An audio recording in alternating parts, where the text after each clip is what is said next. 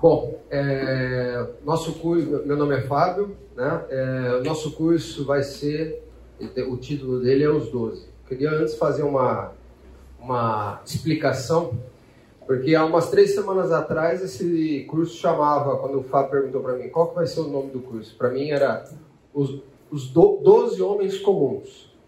Até que o Fernando fez a propaganda de quarta-feira passada, lançamento do livro dele, né? Doze Simples Homens. Eu falei, pronto. Escreveu sobre o que eu vou falar. Acabou com o meu curso, né? Então, mas não, dele é, deixar bem claro, o livro dele fala sobre os doze profetas menores. Nós estamos falando aqui sobre a vida dos discípulos de Jesus, tá bem? São doze também, mas são é outro assunto, tá? Por isso eu é, mudei, inclusive. Mudei. Não, vamos chamar só dos 12, assim não tem dificuldade nenhuma. Tá bom? O, o nosso curso, qual que é o objetivo dele? O principal objetivo do nosso curso é compreender a misericórdia de Deus para com a vida desses homens que eram homens simples, homens como nós somos. Nós, e, e, e durante o curso, nosso objetivo é, é enxergarmos essas similaridades. O quão parecido com nós, quão simples esses homens eram e como foram de forma tão grandiosa usados por Deus para mudar o mundo, para proclamar o Evangelho, para ser bênção nas mãos de Deus. Apesar das suas falhas, das suas limitações, da mesma forma como nós. Esse livro tá base... esse curso está baseado basicamente em dois livros, principalmente, né, não basicamente, mas principalmente, Doze Homens é, Extraordinariamente Comuns, de John MacArthur. Esse é o principal livro, recomendo a compra, a leitura. Muito bom livro. Ele, é, e quem já leu vai perceber também que nós vamos tratar aqui em quatro aulas de alguns aspectos que o livro traz. É, nós, em quatro aulas, não conseguiríamos passar todos os detalhes, tudo que se tem para dizer sobre isso. A gente poderia transformar isso em oito aulas, facinho. Mas, em quatro aulas, esse é o objetivo. Então, já, já fazer um combinado com vocês. Fiquem à vontade para que, se em algum momento tem algum aspecto da vida de um, de um discípulo que te chama muita atenção, que tem relevância com isso que estamos estudando, fica à vontade para participar e, e, e, e, contribuir na nossa aula. E também outro livro base aqui é Doze Homens e uma Missão, de Abraão é, de Barros, né? do de Barros. Também é um livro muito bom, eu particularmente estou baseando esse curso muito, muito mais no do Macar, tá bom? Com isso em mente, vamos começar com uma oração pedindo a Deus que na minha vida particular, na sua vida particular, eu consiga enxergar o que Deus tem para nós. Um grande, uma grande marca da vida dos homens de Deus que aparecem na Bíblia é que Deus em momento nenhum procurou esconder as suas falhas. É, muito pelo contrário, em algum momento parece que essa é a intenção do Espírito Santo ao, ao inspirar os autores bíblicos. Mostrar que eles, apesar das falhas, também foram usados de forma poderosa na mão de Deus e foram uma bênção para o reino de Deus. Isso pode ser verdade na minha vida, na sua vida também. Vamos orar? Senhor, obrigado, Deus, porque o Senhor nos dá a oportunidade de estudarmos a vida de servos teus que passaram por aqui há tanto tempo, que podem nos ensinar com a sua vida. Uma vida, Senhor, de permeada de falhas, de problemas, problemas de personalidade, problemas pessoais, familiares, mas foram transformados pelo teu Santo Espírito e usados para engrandecer o teu nome, para proclamar o teu evangelho, para ser bênção para outras pessoas. Que eles sejam bênção para as nossas vidas também nesse momento. Que o Santo Espírito nos convença das nossas mazelas, dos nossos pecados, da necessidade que temos de estar contigo. É o que te pedimos em nome de Jesus. Amém. Muito bem. Antes de falarmos especificamente de um, começarmos com os, os, discípulos, vamos falar um pouco aqui da, da, da situação em que o mundo estava, a condição desse discipulado de Jesus para com o, os doze. Nós podemos, quando falamos de do chamado dos doze, chamado dos doze, ele pode, podemos usar ele didaticamente para dividir o ministério de Jesus em duas partes, tá? O antes e o depois, mais ou menos do mesmo tamanho, 18 meses aproximadamente, é, antes do chamado e depois do chamado dos doze. Então nós dividimos. Algumas características importantes. Antes do chamado, a pregação de Jesus, o trabalho dele estava mais. Perdão, é importante. Estava circunscrito a Galileia. A Galileia, nesse mapa aqui, ela fica aqui, ó. Tá vendo? esse pedaço aqui.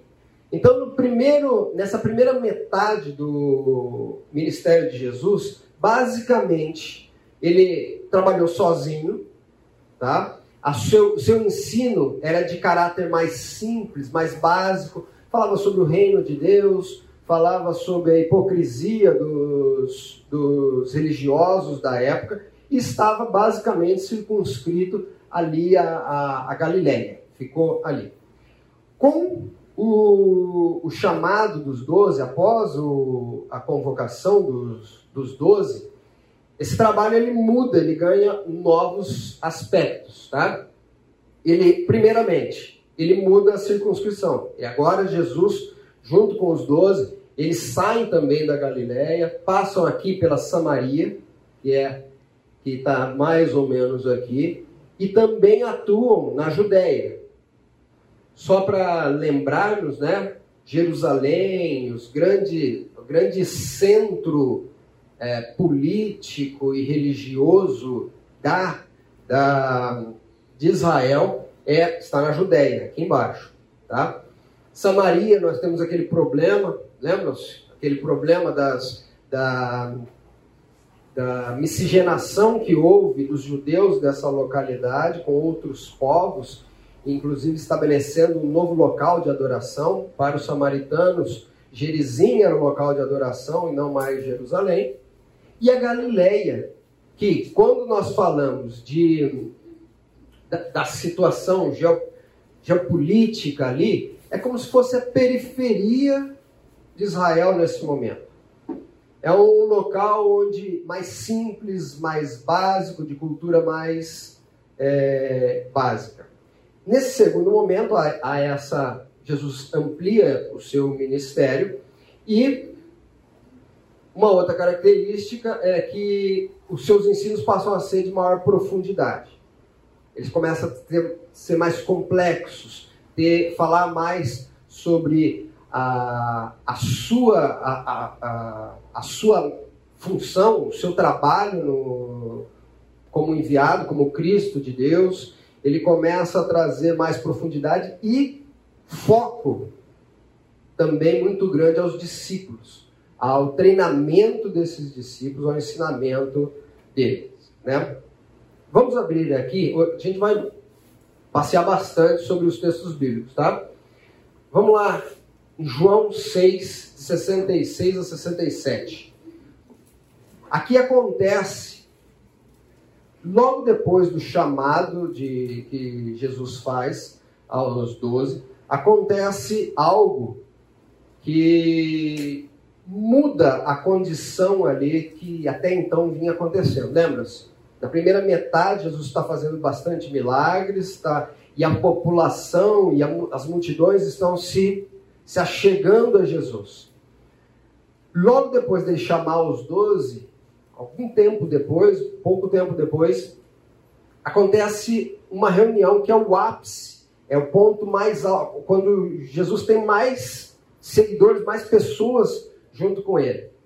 E ele dá um discurso duro para esse pessoal. Vamos lá, quem abriu João 6, 66 e 67? Pode ler.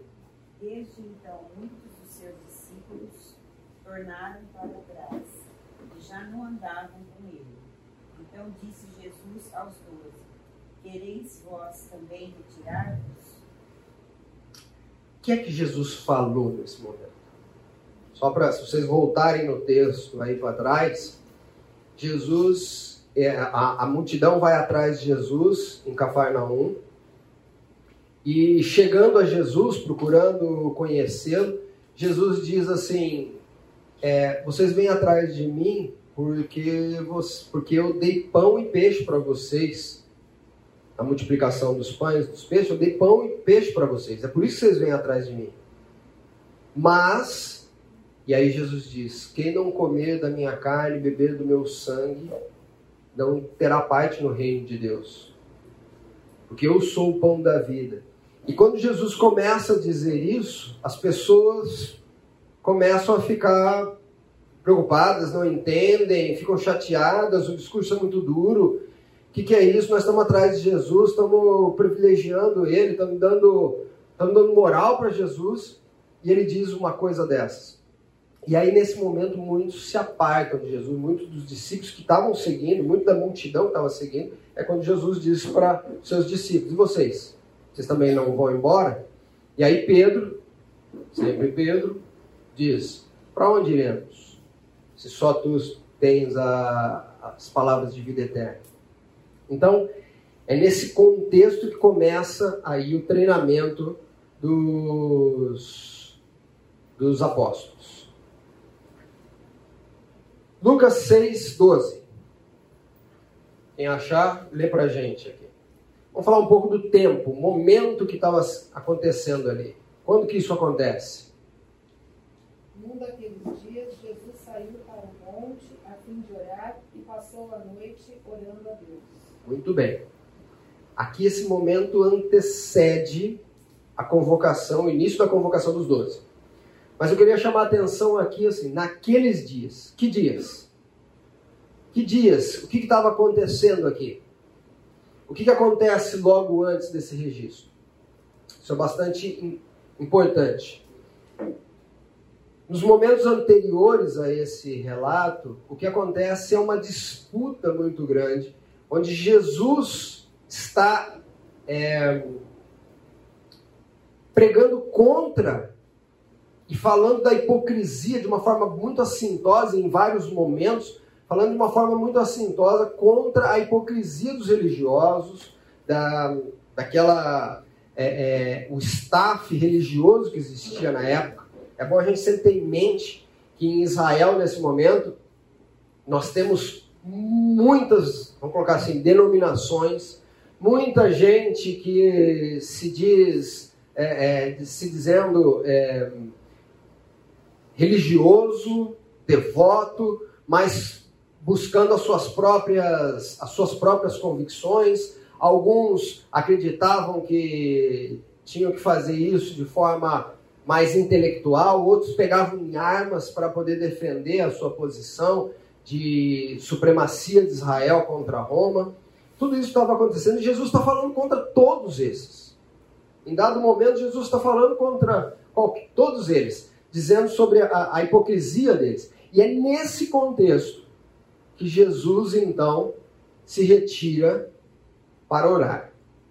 A escolha dos doze foi um, um, julgamento contra o judaísmo institucionalizado. É nesse momento onde ele está falando contra o, o, a situação religiosa vigente. Ele então sai para orar e escolhe os doze como uma uma, um julgamento contra a, o, o, judaísmo. Da onde nós tiramos isso? Vamos lá, a contribuição de vocês.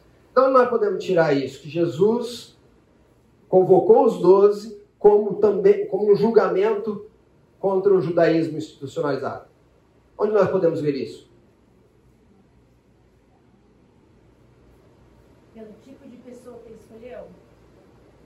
Pelo tipo de pessoa que ele escolheu. Perfeito. Por quê? Ele escolheu algum sacerdote? Nenhum sacerdote. Um fariseu, talvez, um estudado, um erudito. Nenhum. Ele escolheu pescadores, um cobrador de impostos, outras pessoas simples. Nenhum erudito. que mais? Onde mais nós podemos ver o julgamento de Jesus contra Israel? Por que 12? Por que não 8? Né? Talvez um grupo menor não seria mais fácil de se trabalhar com ele? Por que 12? As 12 tribos. Isso é muito forte na cultura judaica. E para qualquer judeu ali, estava muito claro qual era a intenção de Cristo, qual era o recado que ele passa. Aí, ele está falando das doze tribos. Vamos abrir aqui em Lucas 22, 29 a 30. Quem achar, pode ler.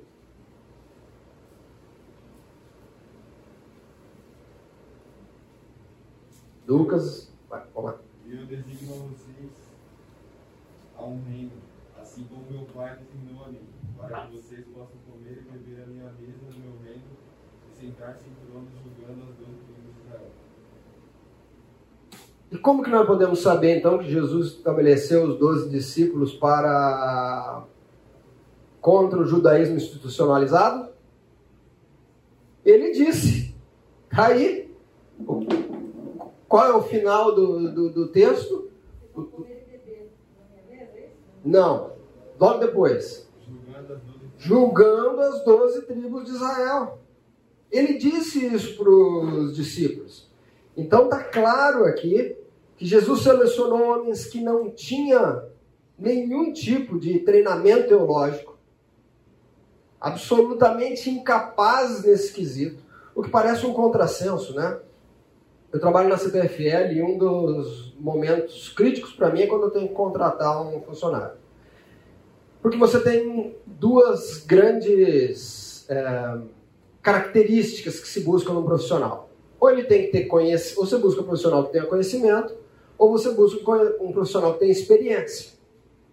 Eventualmente, você pode querer um profissional com pouca experiência para você poder formá-lo, mas você quer que ele tenha conhecimento. Você não vai contratar um, um advogado para fazer projeto de uma rede elétrica. Faz sentido isso. Ele não tem, nenhum, não tem experiência, mas também não tem o conhecimento nenhum. Então, a gente, Jesus parece que simplesmente ele, ele, ele, ele chama, ele convoca pessoas que não tinham conhecimento e não tinham experiência nenhuma com isso, estavam trabalhando lá sossegado na sua vida, não tinham reconhecimento nenhum, não eram pessoas é, reconhecidas, notórias, para poderem ser relevantes para representá-los. Mas são esses que Jesus escolhe. Vamos falar um pouco sobre os discípulos. Ah, Jesus parece ter escolhido, aqui uma, uma reafirmação, ter escolhido propositalmente homens notáveis por sua irrelevância. Quer dizer, é, é, não, tinha, não tinham, não só não tinham conhecimento, não tinham experiência teológica, como não tinham relevância no contexto que estavam. Tá? Eles não tinham relevância. Para começo de conversa, Galileus. Como eu disse, a Galileia é uma periferia, é considerada uma, uma, uma periferia, não é o centro. O centro é, político, teológico para os judeus é a Judéia. Ali está Jerusalém. A Galileia, você tinha que inclusive atravessar pela Samaria para poder chegar na Galileia. Um, um, um, um judeu de Jerusalém só ia para Galileia se precisasse mesmo, porque ele não passava pela Samaria. Ele contornava. E isso trazia uma série de dificuldades. Então, primeiro ele escolhe entre galileus, camponeses, pessoas de classe baixa, simples, ignorantes. Mesmo assim, esses homens viraram o mundo de cabeça para baixo. E não somos nós que estamos dizendo isso. logo no começo da igreja, essa é uma percepção do mundo atual naquele momento. Atos 1, Atos 17, 6. Contudo, não os achando arrastaram Jason e alguns outros irmãos para diante dos oficiais da cidade, gritando: Esses homens que têm causado alvoroço por aqui, esses homens têm causado alvoroço por todo mundo, agora chegaram aqui. Por todo mundo. Essa era a visão que Roma, que a, a, a liderança institucional de, dos judeus tinham sobre a, o que esses homens fizeram, que os apóstolos fizeram. Estão causando alvoroço, estão bagunçando, estão virando a nossa vida de cabeça para o ar. Isso já nos traz uma lição de extrema importância que serve para mim e para você. Poder não se encontra em nós, na nossa capacidade, no nosso treinamento, na nossa eloquência. O poder está na palavra. Enquanto estivermos pregando a palavra, enquanto estivermos firmados na palavra, podemos ter certeza que o poder de Deus está ali conosco, está sendo refletido ali. Na verdade, o que pregamos, não pregamos de nós mesmos 1 Coríntios 1, 26 fala sobre isso. Agora vamos falar um pouco sobre o mestre. A primeira coisa que a gente precisa ter em mente quando vai falar sobre Jesus e o seu ministério, Jesus como mestre, é que ele sabia desde o começo qual que era o fim da sua do seu ministério. Morte, ressurreição e ascensão. No que, que isso é? No que é que isso é importante para o seu ministério, o ministério de Jesus junto com os discípulos? Por que, que isso, por que, que isso é relevante? Temos isso em mente. Jesus sabia qual era o fim sua, do seu ministério: morte, ressurreição e ascensão. O que, que vai acontecer? Qual é o nível de importância do treinamento desses doze? Ele não ia ficar mais aqui. Ele não ia estar mais aqui. Diferente de quando eu contrato um profissional lá na CPFL, eu estou ali. Estou contratando para ele trabalhar comigo. Quer dizer, Jesus sabia que não ia ficar. Ele precisava preparar, e num tempo relativamente curto, 18 meses, que ele tinha, mais ou menos, entre o chamado e a, a sua crucificação. Ele tinha que treinar esse pessoal, prepará-los, dar, dar condições para que esses homens o representassem. O representassem. Quando Jesus os chama de apóstolos, o que que apóstolo, qual é a, a, o significado da palavra apóstolo em grego? É o enviado, aquele que fala em nome de. É isso que Jesus está preparando ali, Jesus sabe disso. Como foi que Cristo escolheu os seus doze? Vamos lá, seus doze, né?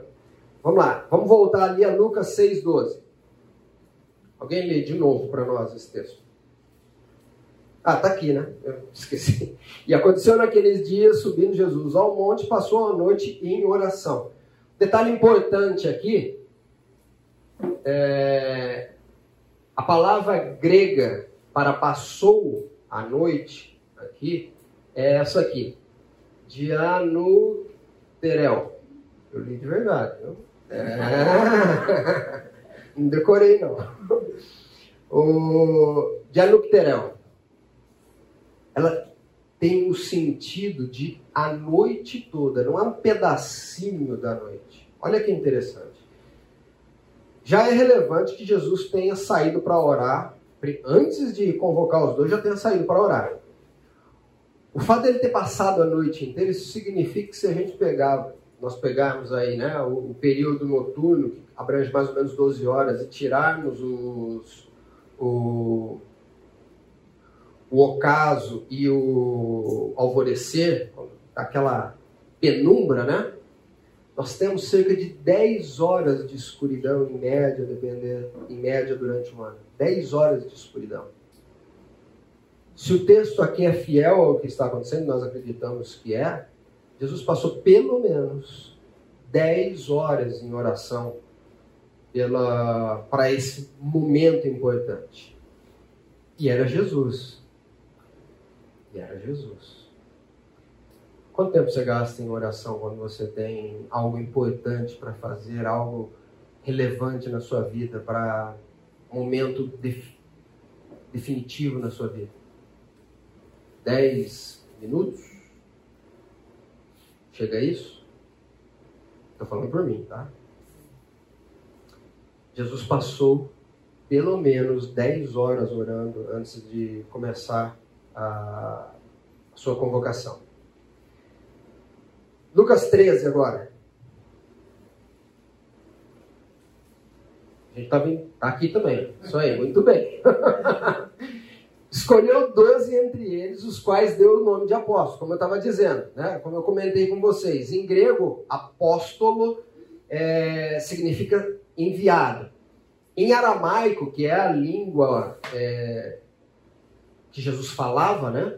Era a língua que Jesus falava. A palavra ali é chaliar, que é um representante, um representante oficial da sinagoga ele não fala, Shaliar ele não fala em seu próprio nome, ele não expressa sua opinião, ele não lidera, mas ele sempre fala em nome da sinagoga. Essa é a palavra em aramaico que Jesus usava para com os apóstolos. Foi traduzido para o grego como apóstolo, enviados, pessoas que falam em nome dele. Essa é a relevância do desde o momento do seu chamado desde o início do seu chamado. É assim que começa. Qual foi a incumbência passada para os, os apóstolos? Vamos lá, em Marcos 3, 12, nós lemos assim: Então designou doze para estarem com eles e os enviou.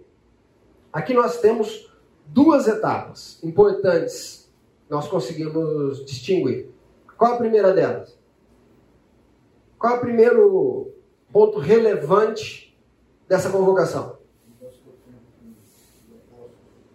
A estarem com Ele. Nós temos aqui duas etapas. A primeira parte, em Lucas 6, mostra que ele primeiro os nomeia, ele depois coloca eles à direita e gasta tempo. Vivencia com eles. Investe na vida deles. Está ali junto com eles. E a segunda parte, e então os envia a pregar. Quando nós vemos lá em Lucas 9, a partir de Lucas 9, o que nós vemos é que, isso acontece vários meses depois, né? Que ele lhes dá poder para fazer milagres, expulsar demônios, e então os envia. Essa é, é, é, é o trabalho, é, esse é o chamado do, dos discípulos. Estarem com Jesus, aprenderem, receberem poder e aí sim exercer o apostolado, serem enviados para, para pregar. Como que isso é relevante para a nossa vida? É importante a gente entender que a nossa vida cristã, o nosso trabalho dentro do reino de Deus, ele segue esse fluxo. Ele tem que seguir esse fluxo, o fluxo do treinamento dos apóstolos. Dentro dessa conjuntura, o que, que a gente vê? No primeiro momento, os apóstolos mostram interesse. Aqui, o que, que é o interesse? Boa parte dos apóstolos seguiram, se interessaram por. A primeira etapa, o primeiro contato que eles têm com Jesus é um interesse legítimo, eles ficam sabendo de Jesus. Alguns deles, inclusive, inclusive seguem Jesus em algum momento antes da convocação. Então tem um interesse Jesus os chama a deixar tudo para segui-lo. Então, quem quer vir após mim, quem quer me seguir, deixe tudo. Deixe pai, deixe mãe, deixe emprego, deixe as suas riquezas e me siga. Depois disso vem o chamado ao apostolado. A vivência em tempo integral, para que eles aprendessem o treinamento. autoridade e poder para realizarem milagres, e então eles são enviados.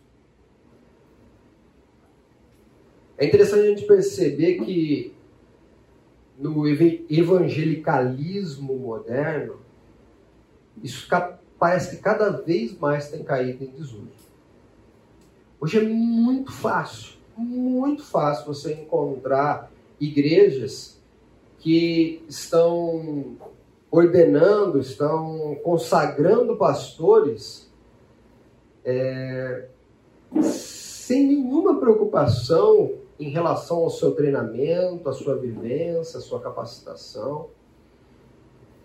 Ah, mas o que é importante é o coração. Se assim fosse, Jesus não teria gastado 18 meses para preparar. E olha que era Jesus. Mas Jesus seria muito fácil, né? Ah, simplesmente ah, desce um poder especial sobre eles, aí está todo mundo capacitado vão fazer o serviço de vocês. A realidade hoje que nós vivemos, nem, nem essa prerrogativa nós temos. E mesmo assim, o que temos visto são é, ministros é, serem alçados a algum cargo importante, a uma responsabilidade importante, sem a menor preparação, sem a menor é, é preocupação com essa vivência. Antes de morar em Campinas, eu morava na minha cidade natal. Lá eu cantava com um grupo que por vezes ia cantar em outras igrejas, chamava para cantar em outras igrejas. Uma vez, seguindo um amigo nosso que era pianista, ele nos convidou para cantar num culto de uma igreja onde ele ia tocar. Chegando lá, nós descobrimos que o culto era um culto de consagração de um apóstolo. Né? Não vou entrar no mérito dessa questão aí, todas as bobagens que eu ouvi ali, mas uma delas me chamou muito a atenção. É que o apóstolo maior, que estava é, consagrando o apóstolozinho lá, ele, ele, ele falou algumas coisas, dentre essas, o que ele estava falando, está dizendo o seguinte: nesse momento eu estou é, impetrando sobre você uma bênção especial, e a partir desse momento você será mais usado por Deus, você será mais é, poderoso nas suas palavras, nas suas atitudes, se tornará um homem irrepreensível. Calhou muito forte na mente, né? Então, a partir daquela benção, daquela oração, daquela consagração, agora sim ele é um homem irrepreensível. E não o contrário. Quando a Bíblia nos ensina o contrário. Essa é uma prerrogativa para a escolha do, do ministro.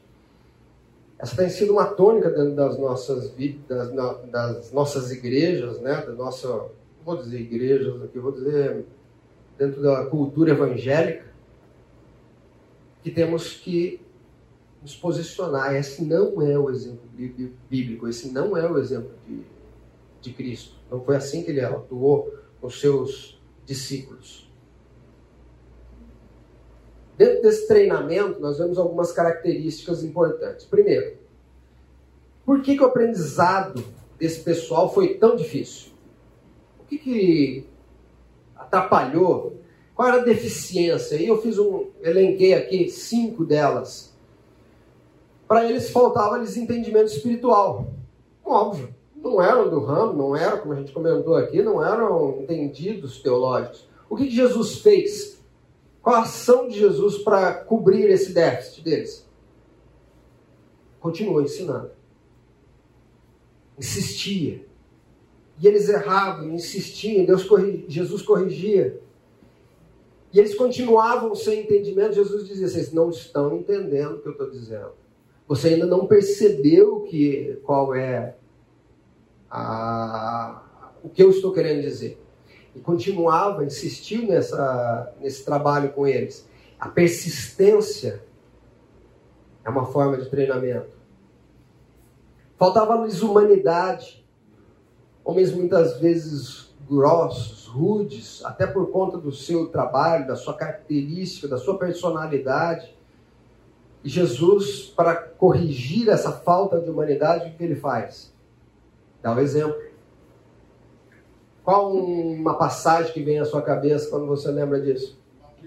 Humildade. Humildade. Falta-lhes humildade. É verdade. Obrigado. Falta-lhes uma humildade. Qual, qual é a qual é o trabalho de Jesus? Ele, ele dá o exemplo de humildade. Qual que é a, o texto que vem à nossa mente nesse momento? Quando lava os pés. Lava pés. Tem vários outros. Lava pés talvez seja o mais icônico, onde ele mostra que ele, sendo mestre, serve aos outros. Careciam de fé, não tinham fé. Em vários momentos, só em Mateus, Jesus aparece umas cinco vezes, eu não lembro se é cinco ou seis vezes, que em Mateus ele aparece dizendo assim: homens de pouca fé. Faltava-lhes fé. E Jesus fez o quê? Continuava realizando milagres, maravilhas para aumentar-lhes a fé, orando por eles, investindo na vida deles. Faltava-lhes comprometimento. Que tipo de comprometimento? Ah, mas eles estavam com Jesus, deixaram tudo, estavam andando com eles. Enquanto Jesus estava fazendo milagres, prodígios, tinha muita gente seguindo Jesus. No momento lá, no Getsema, quando ele é, quando ele é preso, o que, que acontece com esse pessoal todo animado, fervoroso que estava com ele? Foge. Mas todo mundo, quantos ficaram? Hã? Ninguém. Nenhum ficou. Que nível de comprometimento é esse? A hora que o negócio apertou. E isso porque não era uma novidade. Jesus já vinha falando sobre isso. E todo mundo foge. Pedro, que era o mais corajoso, mais intrépido, acompanha de longe. O texto bíblico nos dá a impressão de que ele corria atrás da árvore, o pessoal dava um passinho a mais, ele corria para o outro lado, tentando se esconder, tentando se, se. Não posso ser percebido, não posso ser. Contra isso que Jesus fez, intercedeu por eles. Pai, aumenta-lhes a fé. Não permita que eles caiam. Faltava-lhes poder, e no Pentecostes, Atos 1,8, Deus envia-lhes o Espírito Santo. Lhes dá poder para pregar o Evangelho, para fazerem milagres, para serem bênção por onde estavam. Esse é o esse é um, um, um vislumbre né, do, do quadro que nós encontramos aqui em relação a, aos discípulos e esse é o momento que eles estão vivendo. Jesus preocupado com o seu treinamento, Jesus preocupado em lhes ensinar o que deveriam fazer. Mas quem eram esses homens? Qual tipo de personalidade eles tinham? O que, que teve que ser quebrado na vida deles para que eles pudessem ser, de fato, a bênção que foram nas mãos de, de Deus? Nós agora vamos passar para um, a nova etapa. Nós vamos começar a olhar para os discípulos. Que hora que a gente para para o intervalo?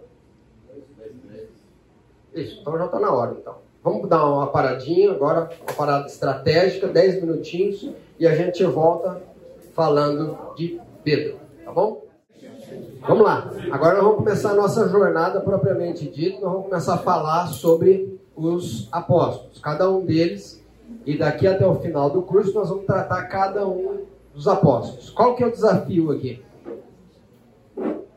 Nós olharmos para a vida desses, desses nossos irmãos e entendemos é, qual a similaridade da vida deles, enxergarmos as características, as falhas que eles têm nas nossas próprias vidas.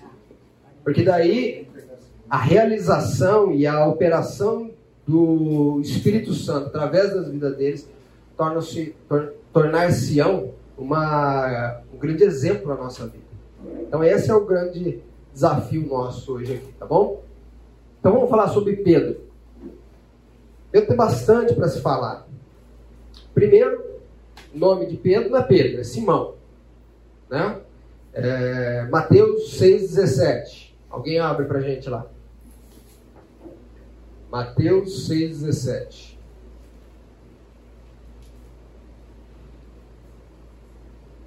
Vamos lá? Porém, tu, quando Jesus.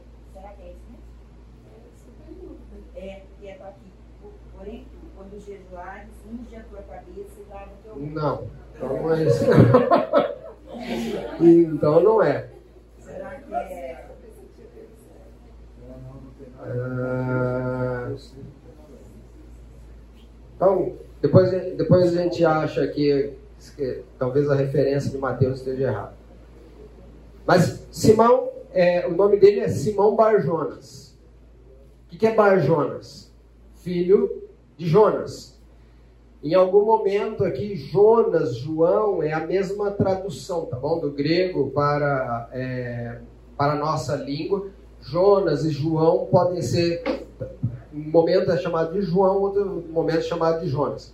Então, é, esse é o pai de. Esse é o nome de, de Simão. João 1,42 fala assim: escreve aqui o primeiro momento, primeiro, primeiro contato de Jesus com é, Pedro. Então ele diz assim: olhando Jesus para ele, disse: Tu és Simão, filho de João, tu serás chamado Cefas.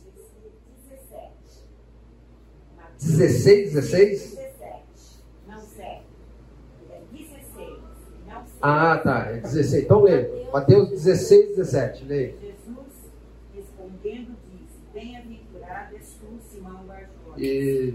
porque tu não tem revelado a carne e o sangue, mas o meu Pai que está nos céus. Tá vendo? Você faz uma aula dessa, passa todos os textos e ainda erra. É assim mesmo. Não tem conversa. Revisei ontem ainda, olhando um a um. Vocês veem como que eu revisei bem. Ah, mas vamos para João. Deixa eu falar mais longe. Vamos para João 1,42.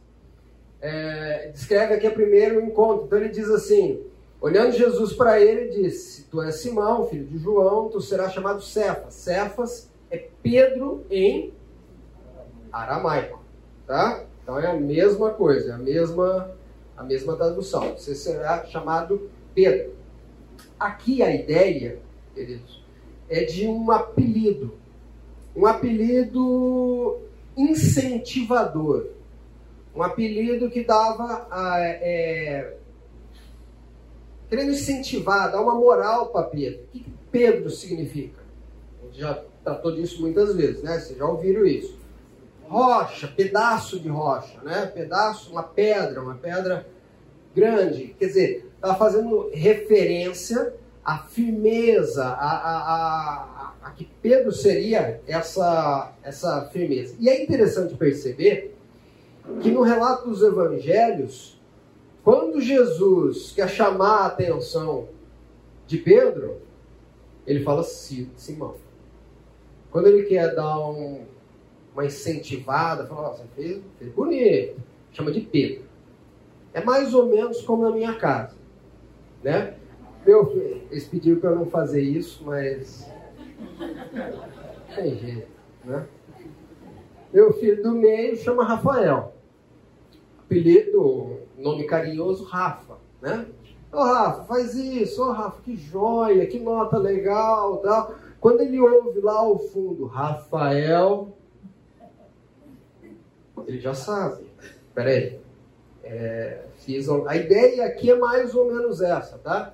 Quando Jesus falava Simão, ele um, né? Quando Jesus queria elogiar Pedro. Então essa é a ideia aqui desse texto. Por que, que isso é relevante? Porque para nem, nem, nem todos é isso que acontece, tá? Nem todos que ganham um outro nome, um apelido, uma, um adágio assim, é, é usado tão constantemente.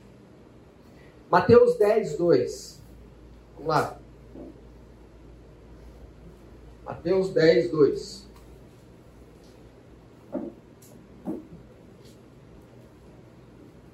Estes são os nomes, os nomes dos doze discípulos. Desculpa. Estes são os nomes dos doze apóstolos. Primeiro Simão, chamado Pedro, e André, seu irmão. Tiago, filho de Zebedeu, e João, seu irmão. O que eu quero destacar aqui nessa, nessa lista? A lista traz o, o, o nome dos apóstolos diz: o primeiro é Pedro. Essa palavra primeiro aqui não é o primeiro da lista, só. Tá? É, o objetivo aqui não é só esse.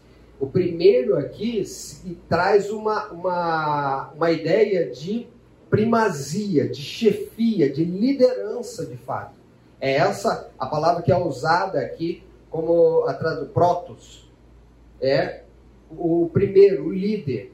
Então aqui fica claro que Pedro não é o líder dos apóstolos simplesmente de forma é, é, é, uma forma não oficial, né? Não, ah, ele era o líder porque ele sempre tomava frente, porque não, ele é um líder reconhecido pela igreja, tá? Ele é um líder, tanto é que Mateus, ao, ao relatar a lista dos apóstolos, faz questão de dizer: do grupo de 12, Pedro é o líder, tá? Então, essa é, é- é a, essa é uma característica aqui de, de Pedro. Mas quem era Pedro? Qual era a sua personalidade?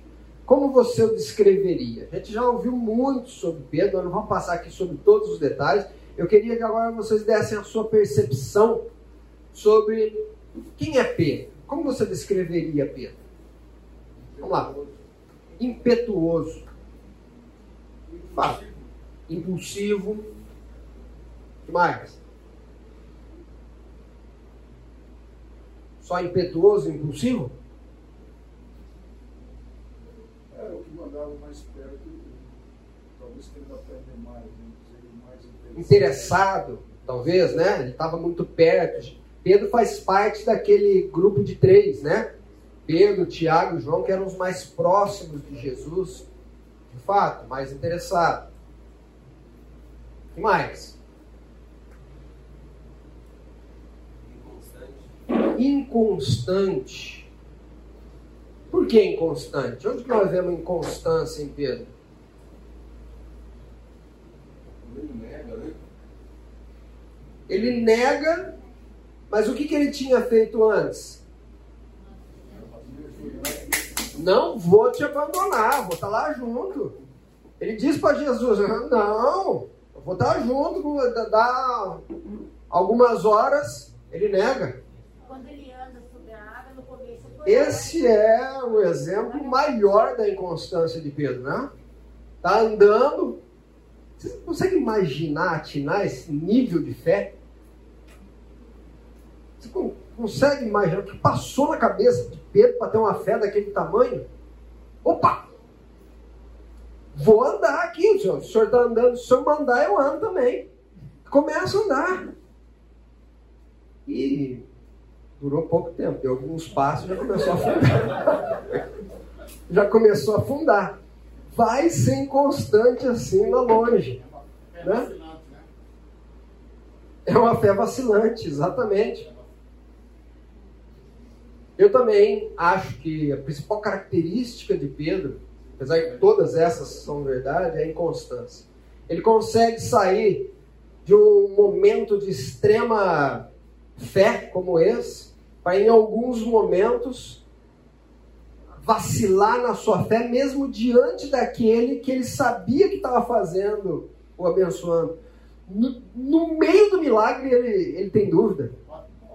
Hã? É quase uma bipolaridade. Né? Que no meio do, do milagre ele tem, ele tem dúvida. Ele, ele tem a capacidade de ser usado pelo Espírito Santo para trazer uma revelação de que Cristo é o Filho de Deus. Algo que não veio dele, foi usado pelo Espírito Santo e alguns minutos depois, usado por Satanás para tentar dissuadir Jesus do seu seu ministério, do seu, seu trabalho que ele veio fazer. Esse era Pedro, via, permeava por todos esses, esses uma facilidade tremenda. Quando eu olho para Pedro, eu, eu lembro, me vem à mente um exemplo de um cristão que eu não vou falar quem é, porque está aqui presente, né? É, que consegue, por muitas vezes na, na minha vida, conseguir me perceber, sair de um culto abençoado. Durante esse culto, é, as músicas me tocavam profundamente, músicas que me tocam profundamente, ao ponto eventualmente até de chorar na presença de Deus, me sentir de fato tocado, quase como se estivesse cantando no céu. A mensagem me fazer refletir de forma tão poderosa que eu tomo decisões é, é, grandiosas de mudança de vida. Não, eu vou ser uma pessoa completamente diferente. Deus me faça, me abençoa. Que palavra, parece que o pastor está falando para mim. Saio dali pisando nas nuvens. O culto para mim foi uma benção. Estou cheio, pleno. Entro no carro, ponho uma música inspiradora e volto para casa cantando alto. E meus filhos chateados que querem ouvir a música, né? O cantor está cantando, eu cantando junto com eles, porque estou cheio alegre, feliz, estou sentindo a presença de Deus, chego em casa e percebo que alguém foi para o culto e deixou o computador ligado.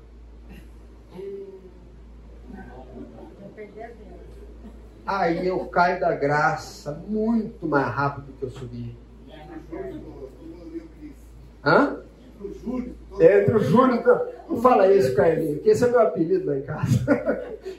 e eu caio da graça com uma velocidade muito maior do que subir. Quem foi que deixou o computador ligado? Quantas vezes eu já falei? A partir de agora também está todo mundo proibido de ligar esse computador.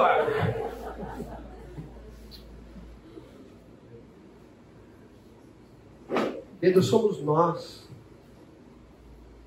É, o pastor Hernandes Dias Lopes diz o seguinte, diz o seguinte numa mensagem dele sobre Pedro, ele fala assim: o sangue de Pedro corre em nossas veias, seu coração bate no nosso peito. Nós temos o DNA de Pedro nesse sentido de sermos extremamente inconstantes. Conseguimos ver a glória de Deus num culto abençoado e no dia seguinte, aquilo parece que não faz diferença nenhuma na minha vida. É isso que Pedro representa para nós. Quem foi Pedro? Nascido em Betsaida, filho de Jonas, João, como a gente já comentou, irmão de André, outro apóstolo. Ele morava em Cafarnaum, onde tinha um pequeno negócio de pesca. Provavelmente é, em algum tipo de sociedade com Zebedeu, que é pai de João e Tiago. Pai de Tiago e João. Então, é, é, ele tinha uma, provavelmente uma sociedade, um tipo de sociedade com Zebedeu. Casado. Mateus 8, de 14 a 15, fala sobre a sogra de Pedro, a cura da sogra de Pedro. Logo, se Pedro tinha uma sogra, ele era casado, né? Ninguém vai procurar uma sogra sem, pelo menos, ser casado, né? Vou procurar a sogra, já que tem que ter sogra, que tem a esposa também, né? Pelo menos. A tradição judaica diz que Pedro, a tradição, a, a, escritos, escritos não bíblicos, né? Dizem que Pedro também teve uma filha, que foi evangelista e que é, continuou o trabalho do pai evangelizando na, na igreja primitiva. Mas isso é o que a, a tradição diz, né? Que escritos, relatos não bíblicos. A Bíblia não fala de filha. Fica claro que ele tinha uma esposa. E Paulo também, quando escreve aos Coríntios, ele diz que como os apóstolos e como Cefas que levavam as suas esposas e suas viagens, ele está argumentando de que é, ele está dizendo aos Coríntios, né? Eu também tenho as prerrogativas de um apóstolo quanto a ser, quanto a ser sustentado pela, pelo seu trabalho. E ele diz, como os apóstolos e Cefas, que até as suas esposas viajavam junto, então, dá a entender que em algum momento a esposa de Paulo também viajava com ele em suas de Pedro. Hoje eu não estou bem. É, a de Pedro também viajava com ele. Era um homem simples, acostumado ao trabalho árduo é, do mar e levado a Cristo por André, seu irmão. André conheceu a Cristo primeiro e veio chamar Pedro para é, conhecê-lo também. Temperamento de Pedro. Vamos ver aqui alguns, alguns, algumas características de Pedro. Aqui eu procurei destacar exatamente essa dualidade desse temperamento inconstante de Pedro. Lá em Lucas 9,32, ele vê a glória da transfiguração. Poucos viram isso. Três apenas ali capazes de ver isso, foram abençoados com essa transfiguração. Ficou extasiado no verso 33, começa a falar umas coisas sem sentido, né? Quer que a gente faz uma cabana para vocês? Né? Faz três cabanas aqui para vocês. Né? Negócio meio sem sentido, tinha tanta outra coisa para ele falar, né? Ao ver ali o, o, aquela a transfiguração, e ele pega e se usa disso. Em João 13, 8, ele nega é, ser lavado por Cristo. Né? Não, eu não. Se alguém tem que lavar alguém, eu que tenho que lavar o Senhor. Então Jesus diz: ó, se eu não te lavar, não tem parte comigo. Não, então lava tudo. Ué, então lava tudo, lava o pé, a cabeça. É, e aí Jesus repreende ele de novo. Não, não sabe que já está lavado? Só precisa ser lavado os pés, já está lavado, né? Você já tem sido lavado. Mateus 14, 28, andou sobre as águas, e no 30, ele afundou nas águas. Quer dizer, não durou um versículo. Né? Um versículo depois, ele já está afundando nas águas, não tem fé. Em Marcos 8, 29, confessa Jesus, que Jesus é o Cristo de Deus, o enviado de Deus. Marcos 8, 31 a 32 tenta dissuadi-lo de não morrer, traz ele num canto. Jesus, não, que isso, morrer? Não fale tal coisa de si mesmo. Como assim morrer? Né? João 13, 37. Impulsivo, prometeu seguir Jesus e dar a sua vida por Jesus. Em Lucas 22, 54, nós vemos que ele fugiu covardemente, seguia Jesus de longe. Né? Prometeu, não, vai morrer pelo Senhor. Momentos depois, horas depois, ele está escondido nas sombras, tentando olhar o que está acontecendo. Em Marcos 14, 29, ainda nessa, nesse mesmo momento, ele diz: Nunca vou te abandonar. E nega Jesus, nega que conhecia Jesus, que conheço ele, não sei quem é esse homem ele nega Jesus. Homem absolutamente inconstante nas suas. Mas o importante é o seguinte: Pedro foi transformado. E é aqui que a esperança começa a ressurgir nas nossas vidas. João 21, de 3 a 17. Alguém lê pra gente?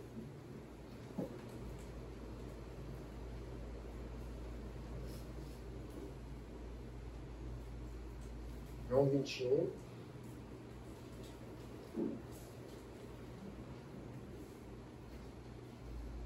Lá.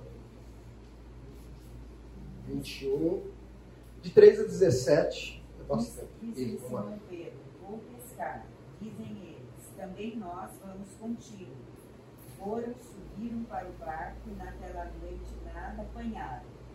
Sendo já de manhã, Jesus se apresentou na praia mas os discípulos não conheceram que era Jesus. Disse-lhes, pois, Jesus: Filhos, tens alguma coisa a comer? Responderam: Não. E eles lhes disse: Lançai a rede para a banda direita do barco, e vão achar. Lançaram, pois, e já não podia tirar pela multidão dos peixes. Então, aquele discípulo a quem Jesus amava disse Pedro: é o Senhor. E quando Simão Pedro ouviu que era o Senhor, cingiu-se com a túnica, porque estava nu, e lançou-se ao mar. E os outros discípulos foram com o barco, porque não estavam distantes da terra, senão quase duzentos côvados, levando a rede cheia de peixe. Logo que desceram para a terra, viram ali brasas e um peixe posto em cima e pão. Disse-lhe Jesus: Trazei os peixes que agora apanhaste. Simão Pedro subiu, puxou a rede para a terra, cheia de 153 grandes peixes, e sendo tantos, não se rompeu a rede. Disse-lhe Jesus: Vinde, jantai. Nenhum dos discípulos ousava perguntar-lhe: Quem és tu? Sabendo que era o Senhor. Chegou, pois, Jesus, tomou o pão, deu-lhe semelhante peixe. Já era a terceira vez que Jesus se manifestava aos seus discípulos, depois de ter ressuscitado dos mortos. E depois de terem jantado, disse Jesus a Simão Pedro: Simão, filho de Jonas, amas-me mais do que estes? Lhe respondeu: Sim, Senhor. E sabes que te amo. Disse-lhes: Apacenta os meus cordeiros. Tomou a dizer a segunda vez: Simão, filho de Jonas, ama-me? Disse: Sim, Senhor. Tu sabes que eu te amo. Disse-lhe: Apacenta as minhas ovelhas. E pela terceira vez: Filho de Jonas, ama-me? Simão entristeceu-se, pois lhe ter dito terceira vez. Peraí, desculpa. E disse: Senhor, tu sabes, tu, tu sabes que eu te amo. Disse Jesus: Apacenta as minhas ovelhas. Isso aí. Simão aqui, ele é. Esse texto é bastante conhecido, né? Nós conhecemos ele muito bem. Jesus pergunta: Simão, você me ama profundamente, de forma incondicional? E, e Pedro responde: Senhor, eu gosto muito do Senhor. Jesus faz essa pergunta por três vezes. E Pedro responde a mesma coisa as três vezes. Por que ele faz isso? Por que, ele responde outra coisa do que Jesus perguntou? Por que ele responde com outra palavra? Você me ama incondicionalmente? O que aconteceu com Pedro aqui? Pedro o intrépido, Pedro o falador, Pedro o, o corajoso. Qual é a característica que Pedro mostra aqui? A principal característica, né? Verdadeiro. O que, que ele, o que, que ele tinha acabado de fazer na última vez que ele encontrou Jesus? Tinha negado. Ele tinha dito que estaria ao lado de Jesus e não esteve. E negou Jesus, como Jesus tinha dito que ele faria. Ele agora está demonstrando uma profunda humildade em dizer: Senhor, eu sei que eu não tenho por ti aquele amor que eu disse que tinha lá atrás. Eu gosto muito do Senhor, eu gosto muito do Senhor. Mas não posso dizer que te amo com amor incondicional porque eu te neguei lá atrás. Esse é um Pedro transformado. Pedro foi transformado de uma pedra bruta, de um homem violento, tornou-se um homem manso, de um homem afoito, precipitado, tornou-se um homem ponderado, de um homem explosivo, passou a ser controlado, um homem covarde, tornou-se um gigante que enfrentou prisões, açoites e uma morte em nome de, do Evangelho. Depois de que Pedro foi transformado, alguns eventos importantes na vida de Pedro. Pedro e João anunciaram o Evangelho diante do sinédrio judeu, operaram milagres. A Bíblia fala que até a sombra de Pedro curava. Pedro e os apóstolos foram livres de prisões por anjos. Pedro faz uma viagem, a primeira, sua primeira viagem missionária para Samaria, a segunda viagem missionária para Cesareia, Lida e Jope. Foi perseguido com os cristãos e é preso por Herodes. Depois ele novamente é liberto por um anjo, participou do concílio de Jerusalém, uma terceira viagem missionária, agora para Antioquia. Escreveu dois livros, inspirados pelos, duas cartas, inspiradas pelo Espírito Santo, que estão na nossa Bíblia hoje são dadas a nós para a nossa edificação. Esse é um Pedro transformado. De um homem constante, de um homem iracundo, de um homem sem trava na língua, se tornou uma bênção e, pôde, e foi usado com grande poder para a edificação da igreja. Deus tem esse propósito para a minha vida e para a sua vida. Ponto importante aqui é entendermos que precisamos passar por transformação. Pedro não foi usado da forma bruta como estava. Ah, vem, vem assim mesmo. E você mais acerta do que erra. Não. Deus transformou a vida dele. Ele quer isso para a minha vida e para a sua vida também. Transformar-nos para sermos usados na presença de Deus. Um outro apóstolo, sobre esse a gente vai falar pouco, porque a Bíblia trata pouco sobre ele, é Tiago, o maior. Né? Ah, Tiago significa suplantador, aquele que domina, pisoteia, supera, excede, ultrapassa e vence. Parece bem apropriado para aquilo que conhecemos. Tiago fazia parte daquele grupo dos três, né? Pedro, Tiago João, mais próximos de Jesus.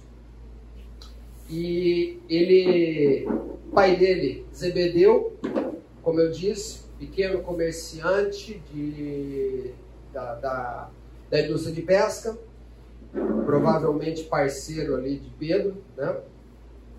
E interessante é o seguinte, Zebedeu, é, a, a tradição diz que Zebedeu era de uma família muito influente, inclusive com amizade com a família sacerdotal e tudo mais. Então, ele apesar de morar na Galileia, era um, um bastante influente, uma família influente. A mãe, Salomé, era uma das discípulas de Jesus, andou com ele por algum tempo, inclusive é, utilizando os seus bens, sendo uma família influente, utilizando os seus bens para abençoar a vida de a, a, o ministério de Jesus. Tiago possuía características de líder, vindo de uma família influente, participou do aquele grupo mais íntimo de Jesus. Dos três que estavam mais perto de Jesus, Tiago é o que menos a Bíblia fala. É o que menos se traz informações sobre ele. Mas ele foi grandemente, é, é foi muito importante para o, o trabalho da igreja e foi o primeiro dos discípulos a morrer pelo Evangelho. Mas qual que era o temperamento de Tiago? Dando uma olhada para os textos bíblicos, Tiago vivia intensamente. Ele se entendia uma pessoa bastante ativa, ele tinha opiniões fortes, ele tinha uma, uma, um ímpeto de líder, disposto. Ele era do tipo que mandava fazer, que dava ideia só, mas deixa que o outro faz. Ele ia atrás, ele fazia, se precisasse falar com Jesus, mesmo falando besteira, ele falava, não tinha vergonha, ele tomava a frente e, e, e liderava no que fosse necessário proativo, como a gente disse, né? líder zeloso. Eu olho para essas qualidades e falo assim: hum, eu quero um homem desse para trabalhar comigo, né? Pensou ter um pastor assim, ó, é, intenso, disposto, proativo, líder, zeloso. Zeloso aqui é zeloso com a palavra de Deus, zeloso com, com os ensinamentos bíblicos o espetáculo de, de líder esse homem era. Só que não era só isso. Ele também era impaciente. Ah, mas aí passa, né? Também, tantas qualidades. Pouco intolerante. Não tinha muita misericórdia, não. Queria que o fogo descesse mesmo consumisse o povo da Samaria, por exemplo. Né? Não tinha muita paciência, meio intolerante. Foi chamado de Boanerges por Jesus, que significa filho do trovão, junto com seu irmão. Marcos 3, 17. Aqui não é um apelido, carinho, apelido carinhoso como o de Pedro, né? um apelido para motivá-lo. Aqui é um apelido para dizer assim, ó, tá muito Boanerges demais, entendeu? Tá muito Boanerges. Filho do trovão, por conta desse ímpeto, por conta dessa, dessa voracidade que ele demonstrava. Mas a pergunta aqui que fica para nós é a seguinte: tá, tudo bem, tinha lá suas falhas, mas é, é, ser zeloso é um problema? Ser zeloso pelas leis divinas é um problema? O que vocês acham? Não. Mas pode se tornar um problema? Pode. Pode. Quando associado com outras características que nos acompanham. Vamos lá ver, ó. Esse discípulo Jesus ensinou a duras penas que, como Tiago diz lá em capítulo 2, verso 13, a misericórdia triunfa sobre o juízo. Ser zeloso não é o problema. Agora, quando a minha justiça, o meu ímpeto por implantar a, a, as ver, a verdade, o zelo pela minha, pelo, pelo que é certo, pela justiça divina, é maior do que a minha misericórdia para com as pessoas, isso se torna um problema. Eclesiastes 7,16 nos ensina que a justiça demasiada pode destruí-lo. Não seja demasiadamente justo, porque isso pode trazer destruição para você. Por essa razão, Paulo diz lá aos Romanos que justiça sem sabedoria, justiça sem sabedoria, ela é perigosa. Ela pode trazer problema. E essa era a característica de Tiago. Vamos ver duas situações aqui onde mostra claramente que Tiago tinha um zelo que, associado à sua impaciência, sua falta de misericórdia principalmente, o, levavam, o levaram a, a um lugar onde onde Cristo não queria ele. Por conta disso, ele teve que ser transformado. Lucas 9, 51 a 56. Como nosso tempo está acabando, eu vou tratar esse, esse caso com vocês. Esse caso aqui é quando eles, eles saem de. Eles estão saindo da Galiléia, indo para Jerusalém momentos, um período para Páscoa, momentos antes do dias antes, né, da, da Jesus ser preso. E Jesus diz aos seus discípulos: ó, eu vou atravessar pela Samaria, não vou contornar como geralmente os judeus faziam, né? Contornando por fora da Samaria. Eu vou passar pela Samaria. Então vão lá na frente, parem numa aldeia e façam reserva numa hospedagem para gente lá. No que eles foram, esses discípulos, primeiro lugar que eles foram, o pessoal ficou sabendo que eles eram judeus e que estavam indo para Jerusalém e falaram: não, nós não queremos esse povo aqui não. Por que, que eles falaram isso? Por causa daquela rixa que existia entre samaritanos e judeus. Os samaritanos diziam que tem que adorar em Jerezim. Os judeus diziam: não, é Jerusalém o lugar de adorar. E essa rixa fazia com que um não gostasse do outro. Não é só que o judeu não gostava do samaritano, o samaritano também não gostava do judeu. Então, a primeira aldeia que eles pararam, os judeus disseram, os samaritanos ali, não, é judeu, está indo para Jerusalém, nós não queremos. O que é que Tiago, no alto do seu zelo, cheio de razão, diz para Jesus? Quem lembra? Quem está com o texto aberto aí pode falar. Senhor, quer que façamos ter fogo do céu para destruí Olha que ideia espetacular!